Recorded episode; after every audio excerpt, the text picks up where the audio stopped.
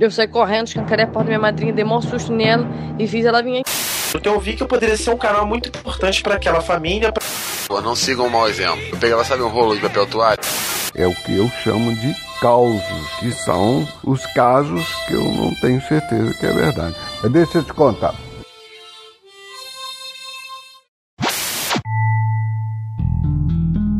Bom dia, boa tarde, boa noite. Você está ouvindo o podcast Casos e Causos. Histórias baseadas em fatos, nem sempre reais. Se você tem algum caso ou causo que deseja compartilhar, entre em contato e me mande um áudio ou um e-mail para o endereço casosecausospodcast@gmail.com. Eu sou o Diogo Braga e hoje você escutará a história de como um filho tentou desmascarar uma mentira do seu pai, de como ele acabou fazendo uma promessa que não desejava fazer.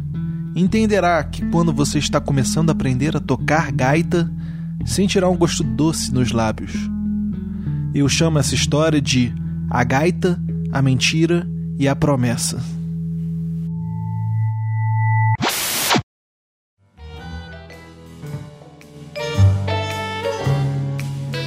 Da mesma forma que ocorre com Dioguinho e Monique, eu, Américo Tereza visitar, nós achávamos o pai contava, nosso pai contava as histórias, a gente ficava assim, será que é verdade, tudo e tal, achava um pouco que era mentira.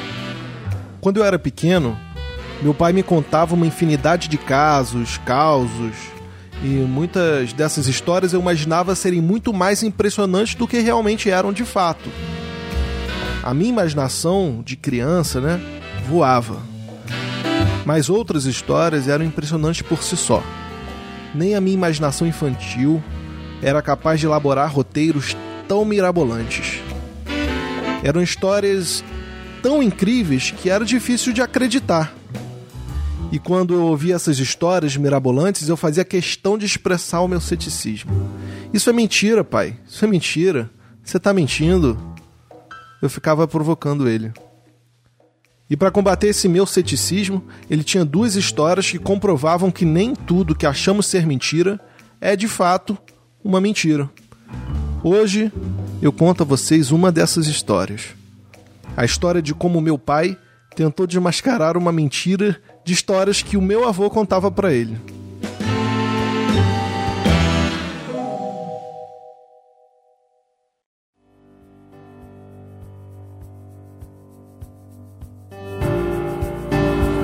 É o seguinte, nós crescemos, nós, eu e meus irmãos, crescemos ouvindo o meu pai contar que quando ele era jovem, ele tinha um conjunto na cidade, um conjunto de gaita. Ou seja, todos os membros do conjunto só tocavam gaita. E cada gaita em um tom, sei lá, não sei, não entendo esse negócio de música, mas tinha uma gaita que o tom dela imitava, por exemplo, o violino. A outra, a gaita imitava um piano, um som de um piano. A outra imitava o som de um violoncelo. E eles saíam às vezes para fazer serenata na cidade e tocando gaita, só gaita. E que a gaita do meu pai era uma gaita de chave, uma gaita alemã da marca Honer, marca Honer de chave de não sei quantos buracos, quantas. Ele, ele descrevia a gaita e por cima ainda pegava a própria gaita, que já não funcionava mais, mas tinha a carcaça da gaita. Só que não tinha como provar pra gente que sabia tocar a gaita.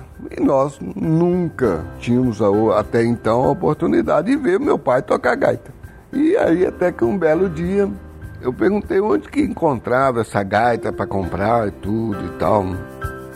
Ele falou que tinha comprado a gaita, coincidência que hoje eu moro em Niterói, né? Meu pai falou, ó, eu comprei essa gaita numa cidade, lá no, no estado do Rio, do lado da cidade do Rio de Janeiro, é uma cidade chamada Niterói, numa rua chamada Gavião Peixoto. Então, meu pai cresceu, passou no vestibular, foi estudar em Viçosa, se formou e foi morar em Niterói com a minha mãe. E se lembrando de que fora aquela cidade que o meu avô havia comprado a gaita, e ele então se lançou numa jornada. Separou um dia na semana e percorreu toda a tal rua Gavião Peixoto, duas, três vezes. Entrou em todas as lojas de instrumentos musicais que achou.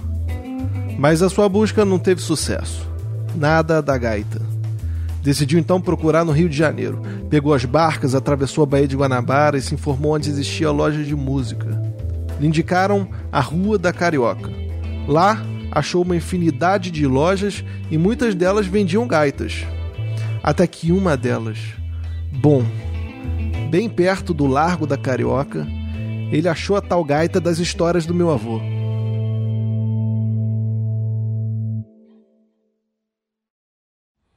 Encontrei uma loja que vendia gaita. E como eu conhecia muito bem a gaita do meu pai, porque eu, eu tinha, mesmo sendo só uma carcaça, essa carcaça passou a ser minha. Eu encontrei uma igualzinha do meu pai, a gaita Rony, de chave, disso, daqui, tal, tal. E aí eu comprei essa gaita para meu pai. Chegara então a hora do confronto. Meu pai queria desmascarar meu avô e aquela historinha de que ele tocava em uma banda de gaita. Eu devia ter uns 25 anos por aí. Eu nunca tinha visto meu pai tocar gaita. E aí coincidiu que foi um dia que nós estávamos todos lá em casa, eu combinei com meus irmãos, falei assim, eu comprei a gaita pro pai. Aí nós vamos falar com ele, né? Ou você toca ou você come a gaita. E aí puxamos a história, assunto com ele, pedindo para ele contar o caso da gaita, ele contava o caso da gaita e tal, contou no final do caso da gaita, que já tinha contado mil vezes né, pra gente. Eu tirei a gaita, entreguei para ele. Agora o senhor vai ter que tocar, que é um presente que nós compramos para dar para o senhor. Gaita novinha, igualzinha a gaita do senhor. Agora, ou o senhor toca ou o senhor come a gaita.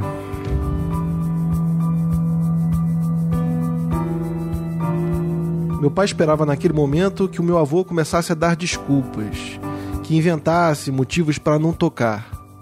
Mas em vez disso.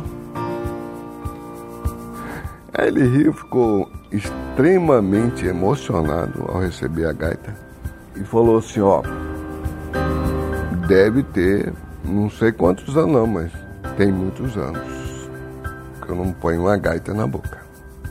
Foi um momento que me marcou muito porque ele virou e falou assim. Ele pegou a gaita e falou assim: Me lembre, a introdução do meu conjunto, do nosso conjunto, era o seguinte: vou ver se eu consigo tocar, não sei.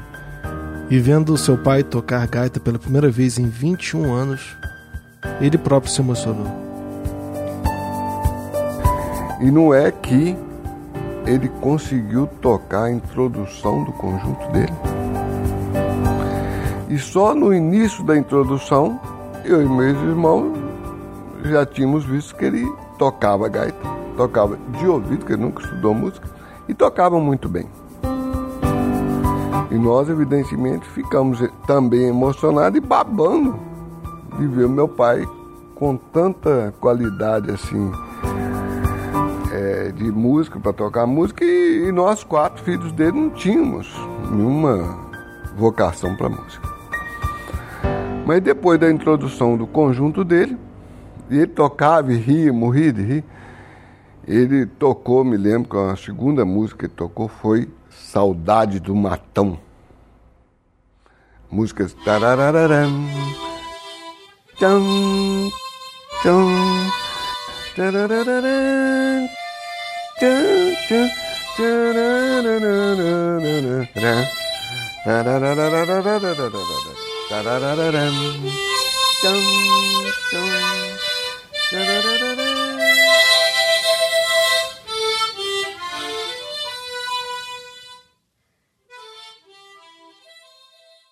Mas essa história não acaba aí. Essa música é mais ou menos de 1900 antigamente na época que Guaraná era fechado com rolha.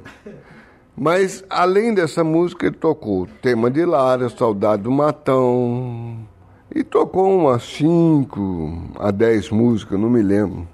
E nós de queixo caído. Meu pai se sentiu um pouco bobo de ter desconfiado tanto da história do meu avô. Mas toda aquela tentativa de desmascará-lo havia os proporcionado mais uma tarde ouvindo as histórias dele. E entre uma história e outra, entre uma música e outra, ele tentava ensinar aos filhos. E falou uma hora: Tocar gaita é treino, mas vocês vão saber a hora que estão começando a aprender, quando. E nessa hora ele passou a língua dos lábios. Vão saber quando estiverem tocando corretamente, quando sentirem um sabor doce nos lábios. Todos riram e duvidaram daquela afirmação. Novamente duvidaram. Tocou mais uma ou duas músicas e finalizou aquele show particular. Ele acabou de tocar, eu me lembro até hoje. Ele colocou a caixa, a, a gaita na caixa e virou e falou assim: ó, eu agradeço muito vocês terem comprado a gaita para mim, mas eu vou agradecer muito mais se um de vocês me der o prazer de um de vocês aprender a tocar gaita. E já que foi o Diogo que me entregou a gaita, eu vou devolver presente para o Diogo, como presente meu para ele, para ele aprender a tocar gaita. E ele vai assumir o compromisso comigo aqui agora de, de aprender a tocar gaita. E naquele momento o jogo virou. Meu avô, que deveria ser o cara a ser surpreendido, surpreendeu meu pai. E existem promessas na vida que você não pode recusar ou deixar de fazer, né? Meu pai teve que aceitar aquela responsabilidade. E assim foi. Mas eu toda a vida fui cego, surdo e mudo de música, né? Nunca entendi nada. Mas mesmo assim, tentando cumprir o desejo do meu pai, eu peguei, aprendi algumas músicas. Saudade do Matão, aprendi aprendi o tema de Lara, aquela música GTM. Já viu essa música? Enfim, consegui aprender umas cinco oito músicas só e, e vi que de fato era impossível eu atender aquele pedido do meu pai, por mais que eu esforçasse. E quando eu era criança, lá pelos meus 12, 13 anos, eu me lembro do meu pai ter me entregado essa gaita da história. Essa que ele comprou para confrontar o meu avô. Me explicou o porquê de eu ter que aprender a tocar e que ele aprendera somente algumas músicas, mas que não era o suficiente. Depois disso, ele pegou a gaita e tocou uma música para mim. Eu não me lembro muito bem qual. Só lembro que o som era horrível, horrível. Ele assoprava vários buracos ao mesmo tempo, aspirava e mudava de nota aparentemente de forma aleatória. No entanto, por mais que o som fosse horrível, o meu pai ensinava todos os trejeitos de um tocador de gaita profissional. Bom, isso foi o que me pareceu na época. Tocando, ele balançava o corpo, mexia a mão de concha atrás da gaita, reverberando o som. Enfim, a forma que ele tocava parecia em descompasso com o som emitido. Ao acabar de tocar a música, meu pai passou a língua nos lábios, estendeu o instrumento para mim e falou: Você vai saber quando estiver tocando direito, quando sentir um gosto doce na boca. E eu, qual foi a minha reação? Eu ri, eu ri muito. E meu pai sorriu de volta e falou: É verdade, você vai ver. É agora a sua vez de aprender. E aí que entra o Dioguinho na história, porque quando eu vi que não dava, não tinha jeito mesmo, eu tentei passar essa responsabilidade pro Dioguinho. Comecei a incentivar ele a tocar gaita. Comprei várias gaitas para ele, dei as gaitas velhas do meu que foi do meu pai. Essa gaita que eu tinha comprado aqui no Rio para dar pro meu pai, eu dei pro Dioguinho. E mas também não teve jeito. Sim! Eu virei por um bom tempo o chato da gaita. Andava com ela para cima e para baixo, emitindo sons desarranjados. Enfim, igual ao meu pai, eu não tenho nenhuma vocação para música. Então eu nunca consegui tocar direito. Mas o que mais me intriga é que eu nunca consegui, de fato, saber se meu pai acreditava que os lábios ficavam doces ao tocar gaita de forma correta. Será que ele me contou dessa forma para manter a fantasia da história?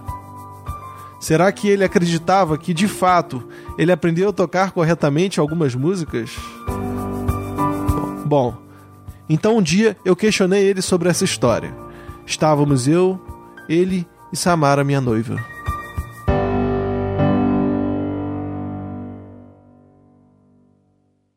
Você se lembra que você me contou a história da gaita, né? Ah. Você lembra quando você me deu a gaita do. essa gaita da história que você comprou pro meu avô? Ah, lembro. Você lembra que você me deu ela? E que você pegou a gaita e pegou e tocou pra mim uma tal. Falou, eu sei tocar mais ou menos, mas eu sei tocar umas músicas. Aí você pegou assim começou a soprar o negócio. Aí você deu a gaita pra mim e falou. Você lembra que você falou um negócio? Você falou que quando você aprende a tocar gaita, quando você tá tocando a gaita direito, você lembra que você falou depois disso? Quando você, meu, meu pai falava comigo que eu iria, eu poderia saber que eu estava começando a aprender a tocar gaita, que quando eu após a tocar uma música passasse a língua nos lábios e notava que meus lábios, se eu notasse que meus lábios ficavam, ficassem doces, do, gosto de açúcar mesmo, gosto doce, é que eu estava começando a aprender a tocar gaita. É, esse é um detalhe que eu, lembrei, lembro de você me contando, mas. Mas é mesmo, Samara, você toca gaita, você fizer assim, ó. E você notar que sentiu o gosto de doce. E você sentiu? Aí significa que está. Entendi, está aprendendo a tocar. É. E você sentiu já? Doce? Já.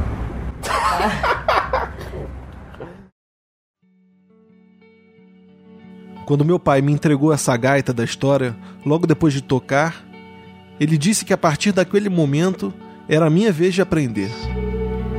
Mas ele não estava falando de aprender a tocar gaita ele estava me ensinando a conceder um olhar adocicado para as coisas simples da vida. Ele me ensinou que nem sempre o que achamos ser mentira é, e nem sempre o que parece ser mentira devemos encarar como tal. Uma das belezas da vida é aceitar a ingenuidade, acreditar na fantasia. E eu não estou falando que a alienação é de todo benéfica, mas por vezes temos uma postura muito determinista de querer classificar as coisas em verdade ou mentira. Você já viu ou se lembra da felicidade de uma criança ao perceber que o Papai Noel deixou um presente para ela enquanto dormia? Por vezes é irrelevante se algo é verdade ou mentira. E é por estas e por outras que hoje, quando eu toco gaita, sinto um gosto doce na boca. Pode acreditar, você pode sentir também. É só tocar da maneira certa. E quando você estiver começando a aprender, vai sentir. Mas também só sinto quando toco uma ou duas músicas, pois foi só isso que eu consegui aprender. No entanto, hoje eu já não me esforço mais para aprender. Essa responsabilidade não é mais minha. Samara me prometeu, viu, Dioguinho?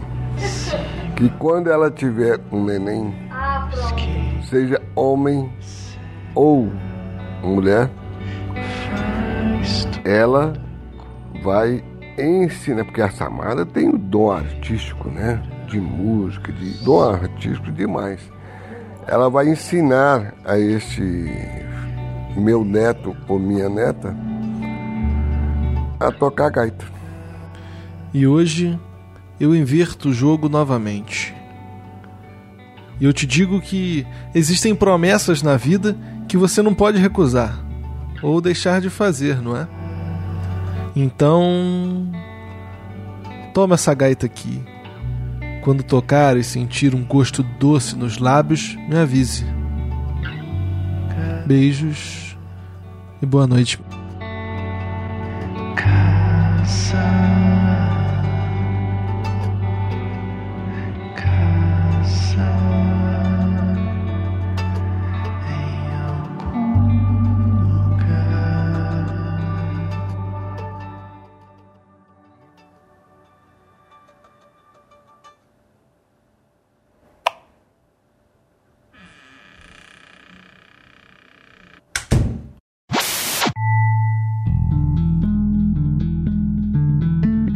Você ouviu o podcast Casos e Causos, histórias baseadas em fatos nem sempre reais.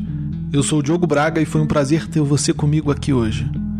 E lembre-se, se você é um contador de história, se gosta ou tem algum caso ou causo que deseja compartilhar, entre em contato ou me mande um áudio pelo e-mail casosecausospodcast.gmail.com.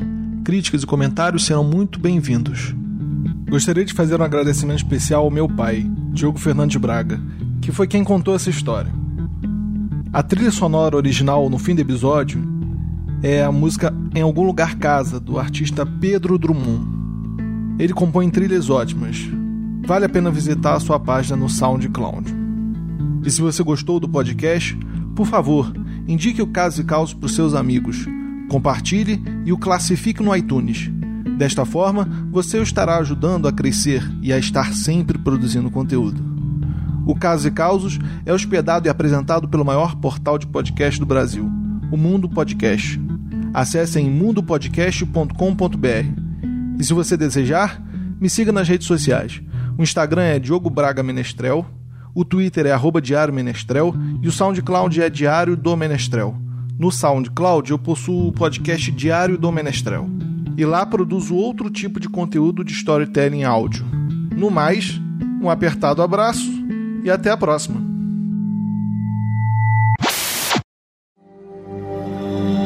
Esse comportamento foi piorando, né? todas as vezes nas noites de lua cheia. E ele começou a, a, ter um comportamento muito animalesco, né? A avançar nas pessoas, começou a atacar as pessoas, até as pessoas que moravam junto com ele e tal. E no próximo episódio, você escutará uma história sobre uma criança que nasceu amaldiçoada, de uma família incrédula e de uma fatalidade propagada como lenda em uma cidade do interior. Somente aqui, no Casos e Causos Podcast.